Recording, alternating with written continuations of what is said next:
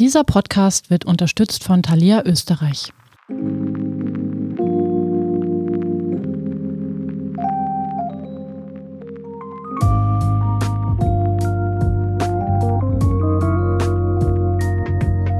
Hallo und willkommen zu Feierabend, dem Standard-Podcast mit Prominenten. Ich bin Anne Feldkamp. Ich bin Michael Hausenblas.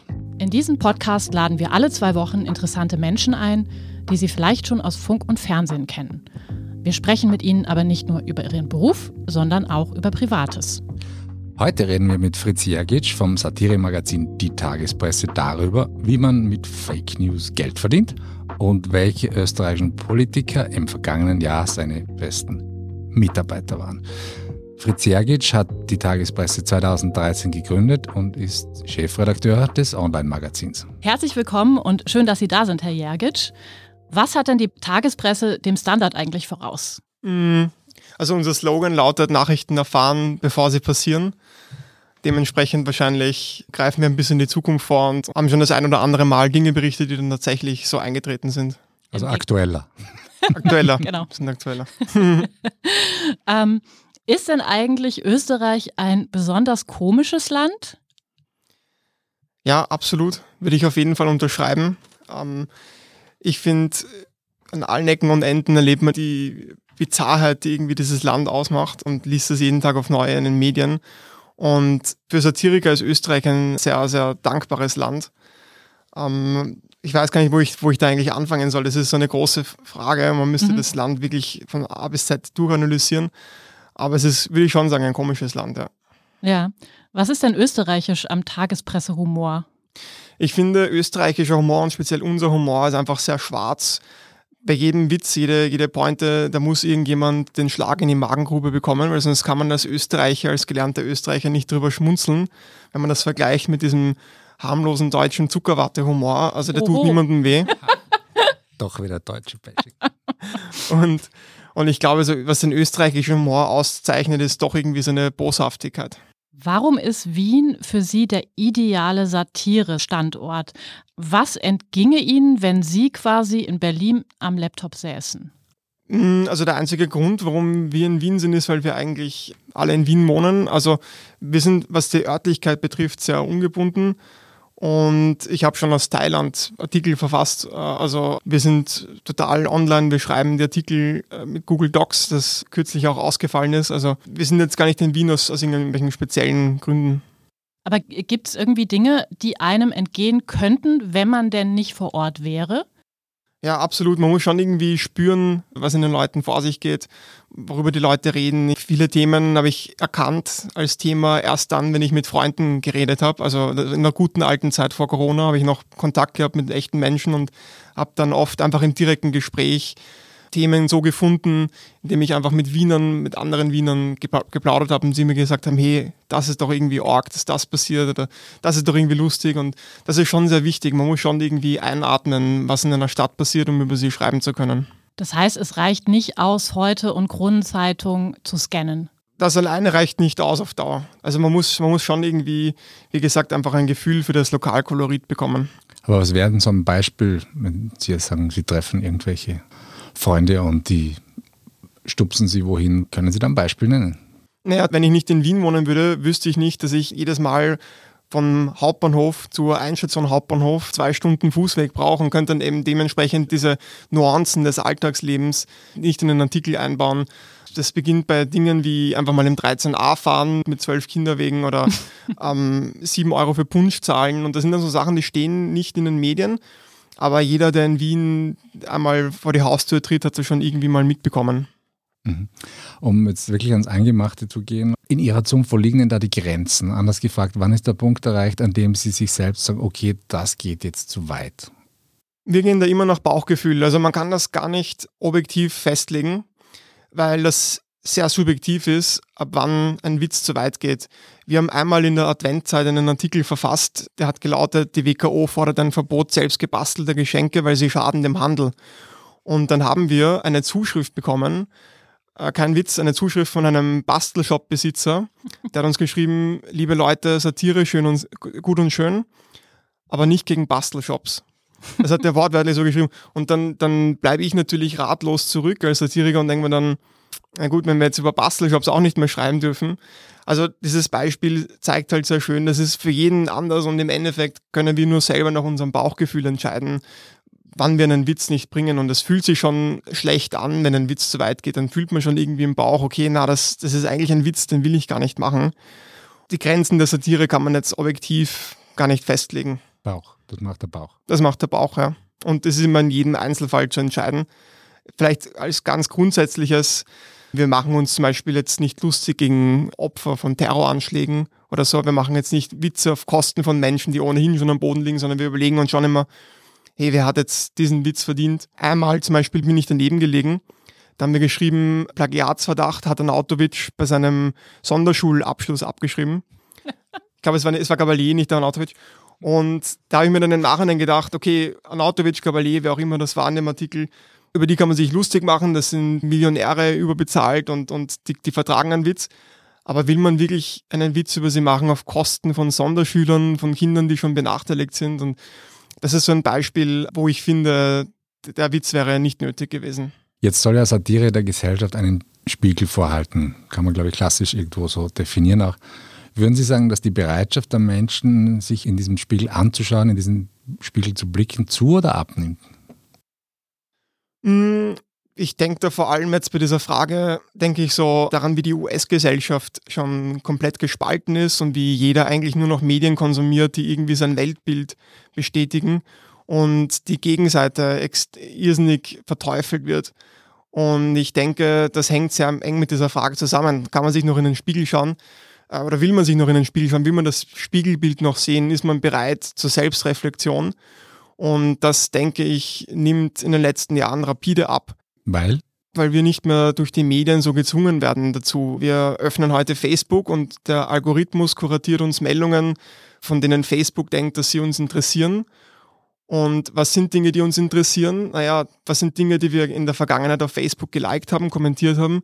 Wahrscheinlich Meldungen, die unseren Standpunkt ohnehin schon bestätigen. Und dementsprechend in einem Zeitalter von, von Algorithmen finde ich, dass man fast nur noch mit Meldungen konfrontiert ist, die das eigene Weltbild bestätigen und man dann irgendwann auch einfach vergisst, dass man auch mal falsch liegen kann, dass vielleicht die Gegenseite auch gute Argumente haben kann. Und das geht halt dann eben so weit, dass Donald Trump einfach behaupten kann, es gab Wahlbetrug, Stop the Steal. Und 36 Prozent der Republikaner glauben, dass Biden mit Wahlbetrug gewonnen hat. Und das ist so eine Folge, glaube ich, von diesem Zeitalter der Algorithmen, in dem wir leben, in dem einfach äh, Computer entscheiden, was wir zu sehen haben und was richtig und was falsch ist, mehr oder weniger. Und nicht mehr Chefredaktionen, die vielleicht noch im besten Fall nach journalistischen hohen Kriterien urteilen. Also Social Media auch als Entmündigungsapparat. Social Media als Entmündigungsapparat, der uns vielleicht entmündigt, indem er uns versucht, nach dem Mund zu reden. Welcher österreichische Politiker oder welche Politikerin war denn Mitarbeiter des Jahres für Sie 2020? Wer hat das beste Material geliefert? Ich nenne da jetzt mal ein paar Namen. Strache, Kurz, Sobotka, Fassmann oder doch eine Frau? Mm, hm, das ist ja ganz schwierig. Wir haben uns jetzt sehr amüsiert über das Kaufhaus Österreich von Margarete Schramberg und Harald Mara das ist halt irgendwie gut gemeint und ganz daneben gegangen. Das hat super funktioniert. Ich finde auch den Wolfgang Sobotka lustig, der im Parlament betet. Da gibt es ja diesen bekannten Bibelspruch, Prediger, die an der Ecke stehen und beten, die sollst du meiden, weil die haben schon ihre Schuld getan. Also so quasi die Leute, die öffentlich beten, das sind die, denen du am wenigsten folgen sollst. Und das fand ich, trifft bei Sobotka sehr gut zu. Das hat uns auch sehr amüsiert. Gab es eigentlich unter Türkis-Blau oder unter Türkis-Grün mehr zu lachen? Unter Türkis-Blau gab es, glaube ich, ein bisschen weniger zu lachen, weil die Themen so ernst waren. Also die, mhm. die haben halt doch gewisse Dinge, vor allem bei der Migrationspolitik, gemacht. Also wenn zum Beispiel Kickel fordert, äh, Migranten konzentriert zu lagern, da ist uns dann auch irgendwann das Lachen vergangen. Was bei Türkis-Grün jetzt mehr zum Lachen ist, ist irgendwie wahrscheinlich die Art und Weise, wie die ÖVP die Grünen vor sich hertreibt und wie die Grünen eigentlich ins Messer laufen wiederholt. Das hat irgendwie auch was Komisches an sich. Und die Übergangsregierung unter Brigitte Bierlein war stinkfahrt? Wir Satiriker, wir leben von Fehlern und von Selbstdarstellung und dementsprechend war das die langweiligste Regierung, die wir, glaube ich, je hatten. Ich finde es auch schade, dass Brigitte Bierlein erst nach ihrem Abtritt in die Alkoholkontrolle gekommen ist. Das wäre natürlich auch ehrlich gewesen, aber nein, die Übergangsregierung, die war jetzt nicht darauf angewiesen, dass sie die nächste Wahl gewinnt und hat dann dementsprechend wahrscheinlich auch weniger irgendwie PR gemacht, weniger Selbstdarstellung betrieben und hat dann so auch ein bisschen weniger hergegeben für uns. Also man ärgert sich dann, denkt sich, man hätte die Bierlein nicht irgendwie dieses kleine Bierlein früher trinken können. Ja, also, also warum nicht von früher? Aber ja, ich will mich nicht beschweren. Also wir haben dann auch über sie geschrieben, wie sie dann schon abgetreten war. Was ist mit HC Strache? Vermissen Sie den schon? Ja, ein bisschen. Wobei, ich muss ja auch sagen, ich bin ja nicht nur Satiriker, ich bin ja auch Wiener und als Wiener war ich dann doch froh, dass man irgendwie das nicht honoriert hat, dass jemand wie der Strache sich dann Ibiza erst einmal erwischen lässt beim Korrumpieren und dann irgendwie mit der Kreditkarte, mit der Parteikreditkarte sich durchfinanziert und wenn man ihn dann auch honoriert hätte mit einem sicheren Posten im Landtag, die kriegen ja 7000 Euro im Monat, also dann hätte ich wirklich ein bisschen gezweifelt an, an Wien, aber das ist Gott sei Dank nicht passiert. Von welchen Politikern erhoffen Sie sich 2021 mehr aktive Mitarbeit? Ich wünsche mir noch irgendwie mehr so digital, Digitalisierungsprojekte wie Kaufhaus Österreich. Also ich hoffe auf die kombinierte Kreativität von Schramberg und Mara. da ist sicher noch, noch viel drin. Ähm, Sie sind bereit. Ja. ähm, in den letzten Wochen ist ja Karl-Heinz Grasser wieder Thema gewesen. Warum ist in Österreich der Politikertypus Schwiegermamas Liebling so erfolgreich? Ich würde das vielleicht gar nicht nur auf Österreich beschränken. Ich glaube, es gibt sogar Studien, die belegen, dass attraktive Menschen auch als sympathischer bewertet werden. Und das ist wahrscheinlich einfach ein Fehler im Code unseres Gehirns, irgendwo ein Bug, wenn man so will. Und solche Leute sind natürlich auch irgendwo eine Projektionsfläche, nicht so ein junger, idealer Schwiegersohn, der kann dann jeder irgendwie seine Wünsche, Hoffnungen, auch den Neid drauf projizieren und fühlt sich zu diesen Leuten vielleicht irgendwie auch mehr hingezogen.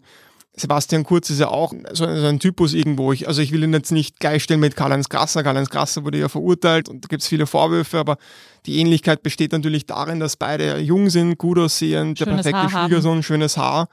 Und das hat schon einen Grund, warum solche Leute, glaube ich, auch in der Politik oft erfolgreicher sind. Einfach weil wir uns zu diesen Leuten wahrscheinlich auf irgendeine Art und Weise hingezogen fühlen. Hat Ihnen schon mal ein Politiker zu einem Beitrag gratuliert? Hin und wieder teilen uns Politiker auf Twitter, auf Facebook. Das kommt schon vor. Gratuliert in dem Sinn fällt mir jetzt nicht ein, das eher nicht. Okay, aber einen Beitrag teilen ist ja, kommt ja dem eigentlich ja, nahe. Ja. Ja. Sonstiges Feedback? Ähm, ja, also ganz selten. Tatsächlich hat es kürzlich etwas gegeben. Wir löschen prinzipiell nie Artikel und wir haben dann ein einziges Mal haben wir dann doch einen Artikel gelöscht. Und zwar haben wir da über ein Regierungsmitglied einen Witz gemacht, der zu tun hatte mit einem engen Verwandten von diesem Regierungsmitglied. Und wir haben das getan auf Basis der Annahme, dass diese Info über den Verwandten bewusst von dieser Person, von diesem Regierungsmitglied veröffentlicht wurde. Und haben dann tatsächlich zum ersten Mal in unserer Karriere tatsächlich einen Anruf bekommen von diesem Regierungsmitglied und das Regierungsmitglied, das ich nicht nennen werde, hat uns dann mitgeteilt, unter welchen Umständen diese Info die eigentlich an die Öffentlichkeit gekommen ist und dass das eigentlich gar nicht okay war, wie das passiert ist. Und wir haben dann eingesehen, okay, dadurch, wir würden zwar nie einem Regierungsmitglied auf Zuruf will man einen Artikel nicht löschen. Das würden wir nie machen, weil daraus ergründet ja auch unser satirischer Stolz, dass wir dann vielleicht sogar sagen, hey, wir buckeln nicht vor der Politik. Aber in dem einen Fall haben wir dann eingesehen, dass der Artikel seine satirische Relevanz verloren hatte und haben dann zum ersten Mal tatsächlich einen Artikel gelöscht. Ich werde aber nicht sagen, wer das war. Sicher nicht. Sicher nicht. Zurück zum Bauchgefühl, das passt ja auch hier dazu. Schlafen Sie manchmal schlecht wegen einer Meldung? Ist das schon vorkommen? Also liegt man dann im Bett und sagt, ah, vielleicht hätten wir doch nicht. Ah. Eigentlich nicht. Also ich meine, ja, natürlich so Meldungen wie die Gabalian-Autovic-Meldung würde ich heute so nicht mehr bringen.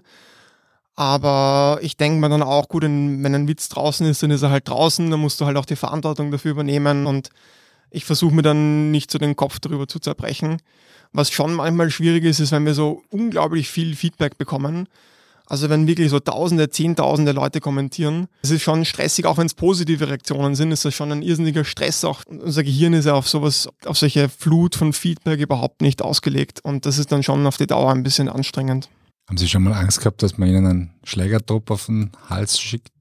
Eigentlich nicht, wobei es schon die ein oder andere Todesdrohung gegeben hat. Nein. allerdings nie so formuliert, dass ich jetzt das Gefühl hatte, das wurde von jemandem verfasst, der wirklich jetzt einen Mordkomplott auf die Beine stellen und durchführen kann. Aber ja, selten aber doch hat es das schon gegeben, eher so um die Flüchtlingskrise herum. Also sie drehen sich nicht um, wenn sie nach Hause gehen und im Dunkeln und Schritte hören, oder? Ich fühle mich in Wien wahnsinnig sicher. Ich habe mich auch in Wien noch nie bedroht gefühlt. Ich habe mich auch in Verbindung mit meiner Tätigkeit als Satiriker nie bedroht gefühlt. Und das muss ich schon auch sagen, also Wien ist ja eine sehr sichere Stadt und bei uns kann man sicher auch als Satiriker freier arbeiten als in den meisten anderen Ländern. Wie oft haben Sie juristische Wickel? Es kommt sehr selten vor. Wenn, dann hatten wir das bisher eher wegen Fotos. Wenn es jetzt um Artikel an sich geht, hin und wieder bekommen wir schon so E-Mails, wo uns dann Unternehmen vielleicht nach einem Artikel drohen. Und das kommt aber witzigerweise immer von PR-Abteilungen und da sitzen natürlich keine Juristen und auf sowas reagiere ich dann nicht einmal, weil ich genau kenne, wie die rechtlichen Rahmenbedingungen für Satire sind. Das ist einmal das eine. Also ich weiß ganz genau, wenn wir uns rechtlich einmal überhaupt nicht zu Schulden kommen lassen. Und das zweite ist, als Satiriker finde ich, kann man schon auch mal eine Rechtsauseinandersetzung riskieren. Ich finde, für mich ist wichtig, dass wir hinter der Botschaft stehen können und dann sind die gesetzlichen Rahmenbedingungen vielleicht ein bisschen, ein bisschen durchlässiger für uns, wenn wir der Meinung sind, dass jetzt ein Artikel in dieser Härte vielleicht notwendig ist. Sie Rechtsschutzversicherung? Nein. Die würden uns aber, glaube ich, auch nicht helfen, wenn wir geklagt werden würden.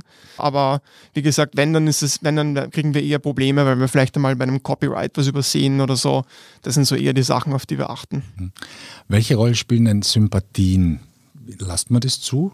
Mm, wir haben natürlich jeder von uns hat natürlich eine politische Meinung, jeder von uns im Team ist ein, ein, hochpolitisch denkender Mensch.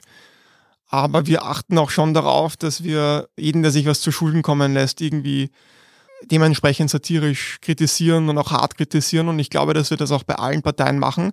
Ich würde nicht behaupten, dass wir über jeden gleich viel schreiben.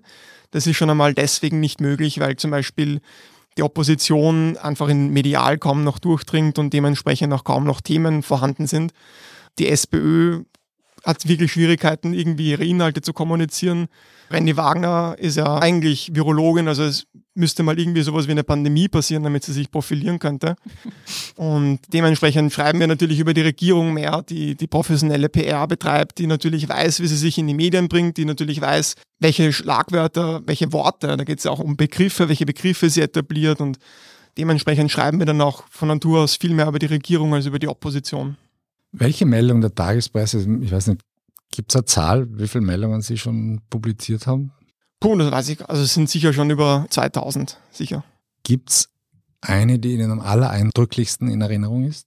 Mm, Brief am Postamt aufgetaucht. Post stellt Aufnahmebestätigung ah. für Adolf Hitler erst jetzt zu an die Kunstuni. Der ist mir deswegen in Erinnerung geblieben, weil diese Geschichte so absurd weitreichend ist, weil man dann mit einem Witz quasi irgendwie die, die österreichische Post und einen, äh, vielleicht so einen faulen Briefträger die Schuld umhängt für den Zweiten Weltkrieg. Für die ganze Weltgeschichte. Die, für die ganze Weltgeschichte und, und Kalten Krieg und für alles, was in den letzten 70 Jahren so irgendwie passiert ist. Was war der Beitrag oder welcher war der Beitrag, der die meisten Wellen geschlagen hat oder die höchsten Wellen? Uh, das ist ein Wunderpunkt, weil der Beitrag, der das gemacht hat, den haben wir nicht einmal selbst geschrieben. Das war die Abmeldung, dass Sigler Wischnik zu Novomatic wechselt. Ähm, den haben wir einfach vom Standard kopiert. Weiß ich noch, bin ich auf den Standard gegangen, Copy, Paste geklickt. Und die, die APA, die hat das gar nicht cool gefunden. Die haben sich wahnsinnig beschwert, weil natürlich, die leben natürlich davon, dass man das man für ihre Meldungen auch äh, was zahlt, aber sie haben dann beide Augen wirklich zugedrückt und haben dann gesagt, okay, das eine Mal, das war glaube ich der Artikel, auf dem mich auch heute noch die Leute ansprechen, wo uns heute noch Leser schreiben, ihr macht doch wieder sowas wie die Klavischnik-Meldung und dann schicken sie uns eine APA-Meldung. Können Sie sich an die erste Meldung erinnern, der Tagespresse? Uh, das war ganz unlustig. Ich habe, glaube ich, ein Jahr lang gebraucht, bis ich lustig war beim Schreiben. Das allererste da, das weiß ich noch, die EU wollte damals das Saatgut regulieren und dann habe ich dann irgendwie geschrieben, der EU-Kommissar, der will jetzt die Zellteilung regulieren. Also wir haben schon, glaube ich, ein bisschen gebraucht, bis ich auch ein bisschen so die Übung hatte, bis ich so gewusst habe, okay, worauf kommt es bei einer Pointe an? Und bis wir dann wirklich konstant zumindest nicht total unlustig waren, sind sicher drei Jahre vergangen, glaube ich. Wie man mit Fake News relevant bleibt, besprechen wir nach dieser kurzen Werbepause.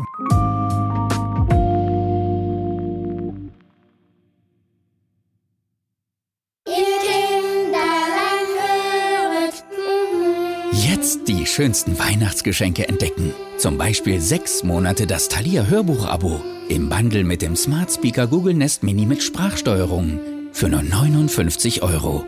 Jetzt bei Thalia. Thalia. Welt bleibt wach.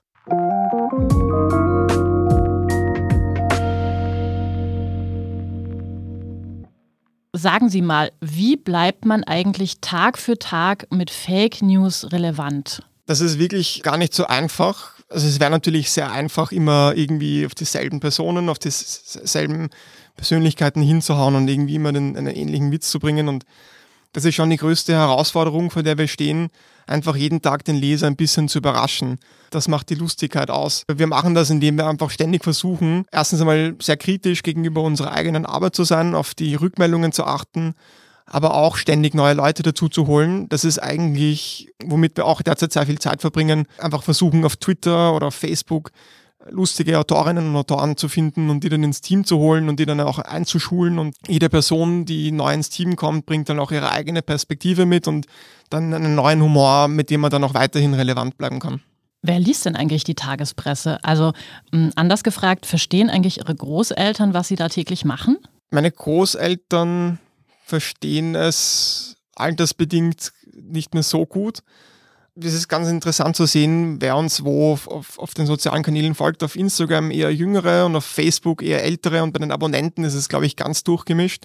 Wir haben aber auch nie versucht, jetzt auf eine Zielgruppe irgendwie hinzuarbeiten, sondern wir haben einfach immer unser Ding gemacht und bei Humor ist es immer ganz wichtig, sich einfach keine Gedanken zu machen, okay, wer wird das jetzt lesen? Sollen wir da noch einen Witz einbauen für die Boomer und vielleicht dann noch einen für die Generation Z? Sondern wir orientieren uns immer genau daran, was finden wir selbst lustig weil nur so, glaube ich, kannst du dann auch lustig sein, wenn du Sachen bringst, die du selber lustig findest. Mhm. Vielleicht an der Stelle, wie viele Leute sitzen denn bei Ihnen im Team und wie kann man sich die tägliche Arbeit vorstellen? Und wie wird entschieden, was eigentlich rausgeht? Also wie ist denn da der Prozess? Also wir machen eigentlich alles digital. Wir haben ein Büro, wo wir uns treffen, aber das Büro haben wir nur angemietet, weil wir halt irgendwann einmal einfach gesagt haben, wir vereinsamen zu Hause und wir wollen irgendwo hingehen können in der Früh. Wir kommunizieren eigentlich ausschließlich über den Facebook Messenger und pitchen uns gegenseitig die Ideen. Und sogar wenn wir im Büro sitzen gegenüber, dann wird wenig geredet, sondern wir schlagen uns die Ideen gegenseitig im Chat vor, mit dem Hintergedanken, dass man die Headlines lesen muss, um sie wirklich so zu sehen, wie dann unsere Leserinnen und Leser sie sehen werden. Und wir schreiben auf Google Docs, da schreiben teilweise fünf, sechs Leute parallel an einem Artikel. Also wir sind sehr, sehr abhängig davon, dass wir über das Internet arbeiten können. Und wie wird es entschieden? Also wer hat da Vetorecht oder sind, Sie sind der Chef, sagt nein, geht nicht, geht schon? Also wir entscheiden das schon gemeinsam. Also wir diskutieren dann über Ideen, wir diskutieren über Stärken, Schwächen von gewissen Ideen und versuchen halt dann auch gegenseitig auf den Ideen der anderen aufzubauen. Das ist auch ein ganz wichtiger Aspekt der Arbeit und warum wir auch im, im Messenger immer schreiben weil man die Ideen übereinander betrachten kann und dann vielleicht auf eine noch bessere Idee kommen kann. Der große Unterschied zu Beiträgen, sage ich jetzt mal einfach beim Standard, ist, da steht kein Autorenkürzel darunter. Ist das für die Mitarbeiter verkraftbar? Mm, wir haben unter über uns haben wir eine Liste mit allen Mitwirkenden drin. Wir haben eine Zeit lang auch den Namen unter die Artikel geschrieben, haben aber dann damit aufgehört, weil wir der Meinung sind, die Tagespresse lebt auch ein bisschen so von der Anonymität der Leute, die jetzt die Texte geschrieben haben. Also wir haben jetzt nie die Tagespresse als Vehikel verstanden, um jetzt auch irgendwie Personal Branding zu betreiben und die Mitwirkenden jetzt äh, irgendwie vor den Vorhang großartig zu holen, weil wir der Meinung sind, dass dann auch irgendwie ein bisschen der Humor abgeschwächt wird. Also wir sind die Tagespresse, wir sind ein seriöses Medium und wir sind jetzt nicht irgendwie der Fritz Ergetsch-Blog und, und dann ist da mein Foto. Also wir bekommen nicht einen Leser mehr, weil jetzt mein Foto darunter ist. Das macht einfach die Texte nicht lustiger und darum haben wir das eingestellt. Wird im Internet eigentlich anders gelacht als im Fernsehen? Also wir hatten ja selber mal unsere Sendung im ORF mhm. und haben dann schon die Erfahrung gemacht, beim Fernsehen ist es viel, viel schwerfälliger, weil du hast noch viel, viel mehr Kanäle. Also wenn du schreibst, dann schreibst du und hast vielleicht ein Foto und das war's. Und, und wenn ein Text lustig ist, dann liest das auch jeder genauso und wird ihn halt lustig finden oder nicht. Im Fernsehen hast du aber noch das Bild, den Ton und die Präsentation und da kommen einfach viel, viel mehr Aspekte dazu und dementsprechend ist auch das Fernsehen viel, viel arbeitsintensiver. Und ich würde sagen, es ist auch schwieriger oder zumindest langwieriger, eine lustige Sendung zu produzieren, als einen lustigen satirischen Text zu schreiben. Sie haben ja dann im TV den Hut drauf geworfen. Warum? Wir haben den Hut drauf geworfen, weil wir eigentlich ein halbes Jahr lang 70 Stunden die Woche gearbeitet haben, das Feedback bekommen haben, dass es eigentlich nicht so gut ist. Wir auch selber der Meinung waren, naja, eigentlich sind wir nicht ganz zufrieden mit unserer eigenen Arbeit. Ich habe so oft das Gefühl, die Sendung hat dieses Stigma, dass es nicht gut gelaufen ist, also dass es irgendwie ein Flop war, aber quotenmäßig war es eigentlich okay und der ORF wollte auch eigentlich weitermachen. Und wir haben aber dann irgendwann die Sinnfrage gestellt und haben dann gesagt, naja, wenn es keinen Spaß macht und wenn es uns irgendwie auch nicht hilft, jetzt satirisch äh, relevanter zu werden, dann sehen wir auch keinen Grund, das weiterzumachen. Sie sind ja, das haben Sie vorhin schon gesagt, auf Instagram, auf Twitter, auf Facebook. Auf welchem Social-Media-Kanal sind Sie denn aktuell am erfolgreichsten? Also jedes soziale Medium hat so irgendwie seinen natürlichen Zyklus und wir waren sehr lange auf Facebook sehr erfolgreich. Mittlerweile würde ich sagen, ist Instagram für uns relevanter. Das hat aber jetzt weniger zu tun mit den Likes, die wir bekommen, sondern für mich als Chefredakteur ist immer die Frage, wie hilft uns das soziale Medium, unsere Aufgabe besser zu erfüllen? Und Instagram nutzen wir zum Beispiel, um die Leute dazu zu bewegen, dass sie unsere App, unsere Tagespresse-App installieren. Und so können wir die Leser dann wirklich auf einer täglichen Basis erreichen. Und so ist dann zum Beispiel jemand, der die App über Instagram installiert, für uns viel, viel relevanter als jemand, der vielleicht einmal auf Facebook auf einen Link klickt. Mhm. Wie lang darf denn im Internet ein Witz sein? Wir sind sehr tagesaktuell. Sehr viele Witze, sehr viele Themen verlieren natürlich ihre Relevanz im Internet und generell, wenn man zu lange zuwartet und dementsprechend versuchen wir immer teilweise binnen Stunden auf ein Thema zu reagieren. Haben Sie Vorbilder? Am Anfang schon. Am Anfang war ich ein begeisterter Leser von der amerikanischen Satire-Seite The Onion und vom deutschen Postillon. Auch heute schaue ich schon noch so, was die europäischen und amerikanischen Kolleginnen und Kollegen so machen. Aber ich finde, es ist auch sehr wichtig, irgendwie den eigenen Stil zu finden. Und wir bekommen ja auch immer so die Rückmeldung von unseren Leserinnen und Lesern und haben dann auch immer, glaube ich, ein gutes Gefühl dafür, wie wir stehen. Und wir probieren auch sehr viel Neues aus. Wir versuchen immer verspielt zu bleiben. Wir machen Quizzes, wir machen kleine Spiele, wir machen Generatoren. Wir haben jetzt letztens so einen Fake-Masken-Attest-Generator gemacht, wo sich jeder irgendwie aussuchen konnte, aus welchem Grund er jetzt die Maske nicht tragen kann. Und dann hat man so ein ärztliches Attest bekommen. Also wir versuchen uns immer irgendwie neu zu erfinden und uns weniger jetzt an großen Vorbildern zu orientieren. Hauen Sie sich gegenseitig eigentlich noch ab äh, mit den Kollegen? Also gibt es da noch die Schenkelklopfer oder geht es wirklich nur darum, mit dem Stanley-Messer diesen Satirebericht zurechtzuschneiden? Oder? Ich glaube, das letzte Mal gelacht habe ich 2007. Also man, man hat natürlich okay, der Clown. eine gewisse professionelle Distanz irgendwann und ich ich kann mittlerweile sehr gut bewerten, ob eine Headline gut gehen wird oder nicht und wirklich, wirklich drüber lachen tue ich eigentlich gar nicht mehr. Also es ist so schon ein bisschen so der mürbe Alltag, der dann irgendwie so einem das Lachen, glaube ich, raubt vielleicht ein bisschen.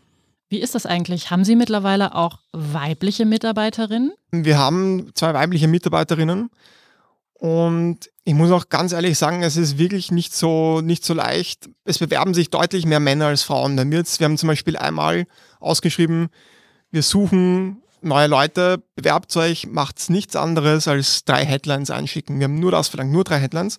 Wir haben 600 Bewerbungen bekommen und von denen waren 90 von Frauen. Und, und die waren nicht witzig, oder was? Wir haben dann drei Leute eingestellt und da war dann eine Frau dabei. Aber prinzipiell von diesen 600 Einsendungen haben wir natürlich sehr, sehr stark selektiert, weil wir können nicht 600 Leute nehmen und es ist jetzt auch nicht jeder lustig. Und wir haben dann drei Leute eingeladen zum Mitschreiben, die wir sehr, sehr lustig fanden. Da war eine Frau dabei. Und das ist auch irgendwas, das ist generell so ein Problem, dass das Kabarett hat, dass es anscheinend irgendwie öfter Männer sind, die sich irgendwie dazu berufen fühlen, sich jetzt auf die Bühne zu stellen und Witze zu machen.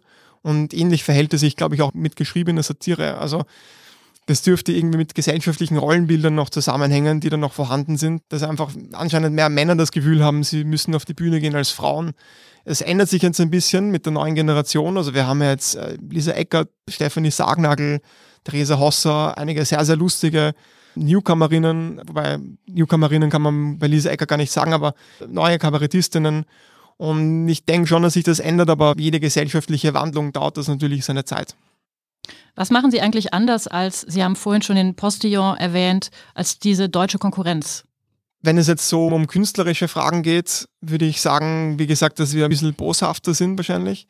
Ähm, wenn es jetzt so um Fragen des Stils oder der Methode geht, also ich persönlich habe immer darauf geschaut, dass zum Beispiel die Seite technisch immer eins auf dem neuesten Stand ist. Wir haben eine App. Ich habe mich nie gescheut so vor diesen ganzen technischen Dingen. Ich sage mal so, wie Facebook begonnen hat, uns weniger Klicks zu schicken, da hat uns das sehr wenig geschadet, weil wir zu dem Zeitpunkt schon 20.000 Leute hatten, die die App verwendet haben.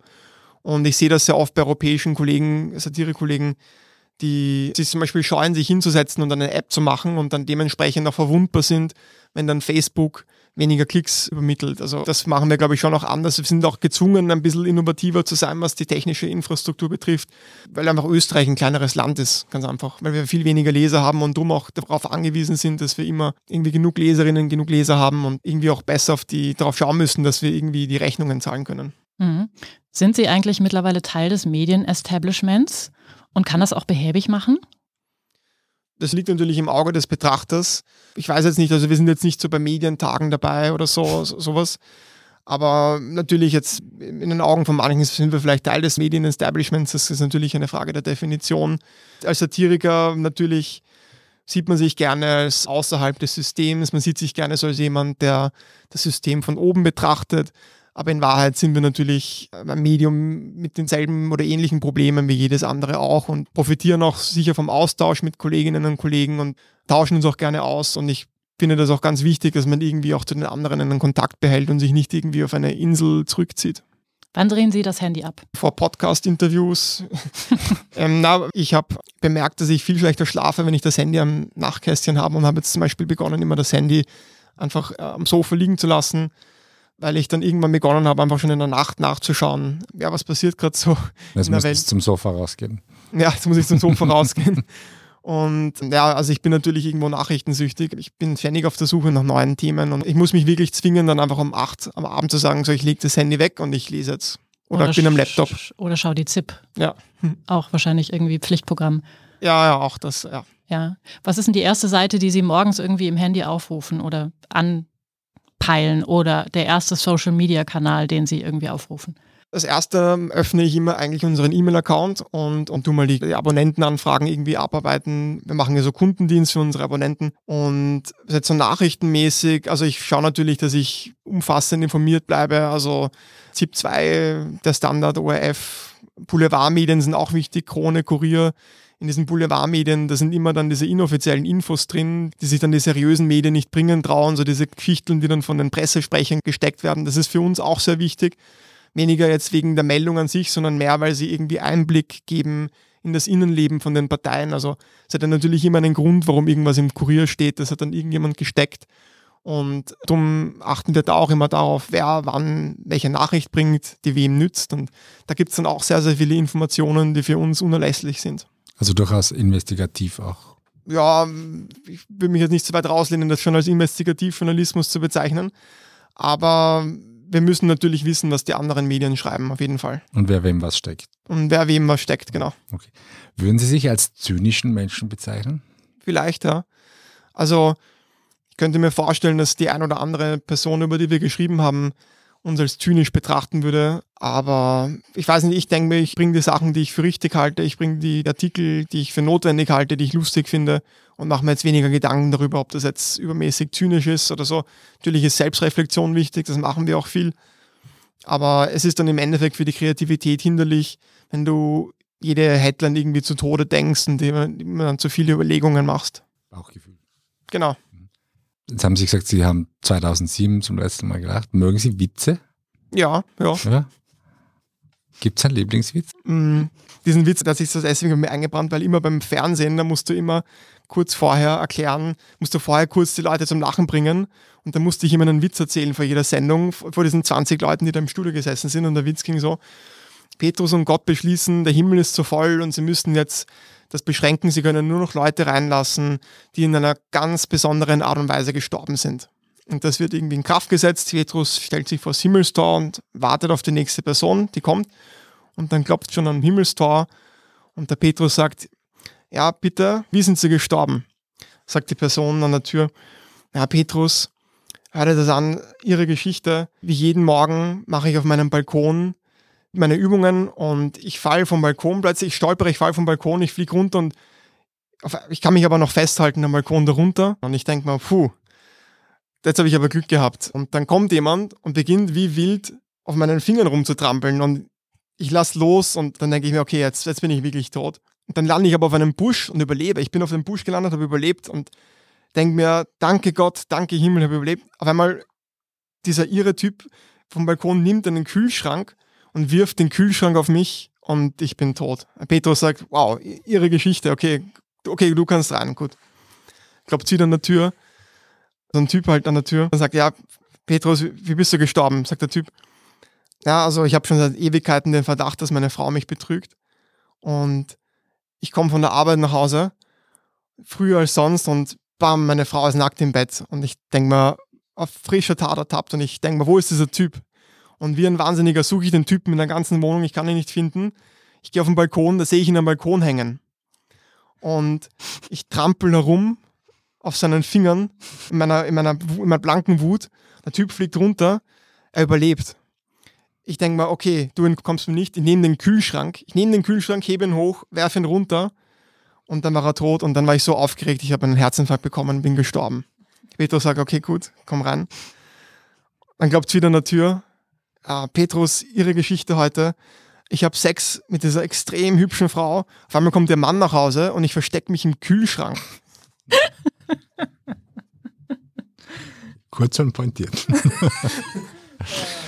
Waren Sie in der Schule der Spaßvogel oder der eher der?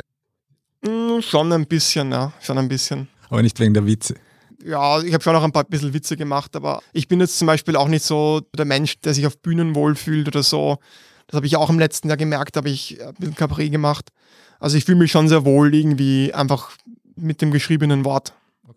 Darf man übers Coronavirus Witze machen? Auf jeden Fall. Ich denke, im Englischen sagt man ja, to make light of a bad situation. Also eine schwierige Situation leichter machen oder Licht reinbringen. Und ich finde, das sagt schon sehr viel darüber aus, äh, welche psychohygienische Funktion Humor eigentlich hat. Ich finde, dass Humor irgendwie in unseren Gehirnen ein bisschen aufräumt, ein bisschen einordnet, Ängste nimmt und Themen entkrampfen kann. Ich glaube, besonders in so Krisenzeiten wie Corona ist einfach Humor enorm wichtig und schwarzer Humor enorm wichtig, weil er uns einfach hilft, irgendwie mit diesem Wahnsinn zurechtzukommen und nicht total verrückt zu werden oder uns irgendwie vor Angst jetzt zu Hause einzuschließen. Also das macht jeder kurz. Also Galgenhumor. Ja. Hm, haben denn äh, Ihrem Gefühl nach die Leute in Zeiten von Corona das Lachen verlernt oder schließen die Leute, wenn sie mehr zu Hause sitzen, mehr Abos von Ihnen ab? Also unsere Zugriffszahlen sind im ersten Lockdown explodiert. Wir sehen eine starke Korrelation zwischen Ereignissen, die irgendwie die Welt bewegen und Österreich bewegen und unseren Zugriffszahlen. Das hat sicher auch der Sander den ersten Lockdown erlebt. Im zweiten Lockdown haben wir das ein bisschen abgeschwächt erlebt. Und ich würde schon sagen, dass einfach, wenn irgendwas Traumatisches oder irgendwas von Relevanz, von großer Relevanz passiert, dass dann auch Satire mehr Publikum findet und vielleicht auch irgendwie gebraucht wird mehr. Mhm. Sie sind ja nicht nur Satiriker, sondern auch Unternehmer. Kommen Sie sich manchmal mit diesen beiden Rollen irgendwie in die Quere oder haben Sie Gewissenskonflikte oder so? Also ich habe da eine ganz klare Priorität. Wir als Tagespresse haben eine Rolle in der Gesellschaft und das ist die einfach das alltägliche Geschehen satirisch zu verarbeiten. Und um diese Aufgabe zu erfüllen, müssen wir aber natürlich uns irgendwie überlegen, okay, wie, wie können wir davon leben, wie können wir unsere Rechnungen zahlen. Also in, in erster Folge bin ich Satiriker und dann in der zweiten Priorität bin ich dann auch jemand, der sich dann überlegt, okay, wie können wir ein Geschäftsmodell aufbauen, das uns erlaubt, diese Aufgabe, die wir haben in der Gesellschaft, möglichst gut zu erfüllen. Und wir sind der Meinung, dass eben die Abonnements, die wir derzeit verkaufen, dass die einfach der ideale Weg sind, um diese Aufgabe bestmöglich zu erfüllen, weil das ein Geschäftsmodell ist, das dich ökonomisch deinen Leserinnen und Lesern verpflichtet. Und das hat sich auch für uns bewährt, also das, das kommt ganz gut an. Und ich finde auch, man sieht ja auch bei New York Times, bei Washington Post, dass dieses Modell der Paywall natürlich, man macht sich jetzt nicht beliebt bei den Leserinnen und Lesern, aber du hast natürlich den ökonomischen Anreiz, einfach dich deinen Lesern zu verpflichten, gute Arbeit zu leisten, guten Journalismus zu machen. Und das ist meiner Meinung nach der Grund, warum sich dieses Modell so gut bewährt hat. Und das spiegelt sich zum Beispiel nieder im Aktienkurs der New York Times. Aktienkurse sind natürlich neoliberal, keine Frage und so weiter und so fort, aber auch eine sehr, sehr kühle, nüchterne Bewertung davon, wie viel eine Firma jetzt wert ist. Und man sieht halt einfach, dass der Aktienkurs, der Marktwert der New York Times sehr, sehr gestiegen ist weil sich dieses Modell der Paywall einfach sehr bewährt hat und weil sich einfach für mich herauskristallisiert hat und auch für andere und eben auch für den Markt, dass das einfach das beste Modell ist, um guten Journalismus zu machen oder auch in unserem Fall gute Satire zu machen und relevant zu bleiben. Das ist so seriös. Nehmen wir an, Sie würden mit Sebastian Kurz auf einer einsamen Insel stranden. Was käme dabei raus? So richtig lange, so à la Robinson Crusoe. Wir haben ja viel gemeinsam, weil wir sind beide aus Meidling und wir sind um die Ecke sogar voneinander aufgewachsen. Wir könnten wahrscheinlich gemeinsam einfach über Meidling ablästern oder auch nicht ablästern. Ich weiß nicht, was, was dabei rauskommen würde. Also da kommt jetzt wieder so der auf Knopfdruck nicht lustig sein Könner raus bei, bei solchen Fragen. Okay, probier's nochmal. Mit wem würden Sie lieber auf einer einsamen Insel stranden? Mm, hm, ist ganz schwer. Vielleicht mit Sobotka, weil wenn es einen Gott gibt, dann, dann könnte Sobotka vielleicht irgendwie Gebet sprechen und dann, weiß nicht, so, sowas in die Richtung. Weiß keine Ahnung. Ja, vielen Dank, lieber Fritz Jergic, für das Gespräch. Vielen Dank auch Ihnen, liebe Hörerinnen und Hörer, fürs Dabeisein. Wenn Sie auch unsere nächsten Folgen nicht verpassen wollen, abonnieren Sie uns am besten bei Apple Podcasts oder Spotify. Unterstützen können Sie uns mit einer 5-Sterne-Bewertung. Das war Feierabend, der Standard-Podcast mit Prominenten. Tschüss und ciao.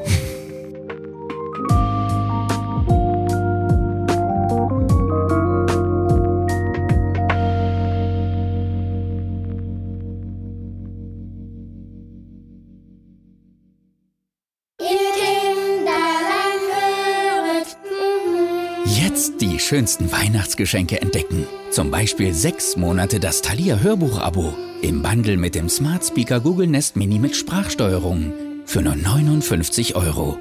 Jetzt bei Thalia. Thalia. Welt bleibt wach.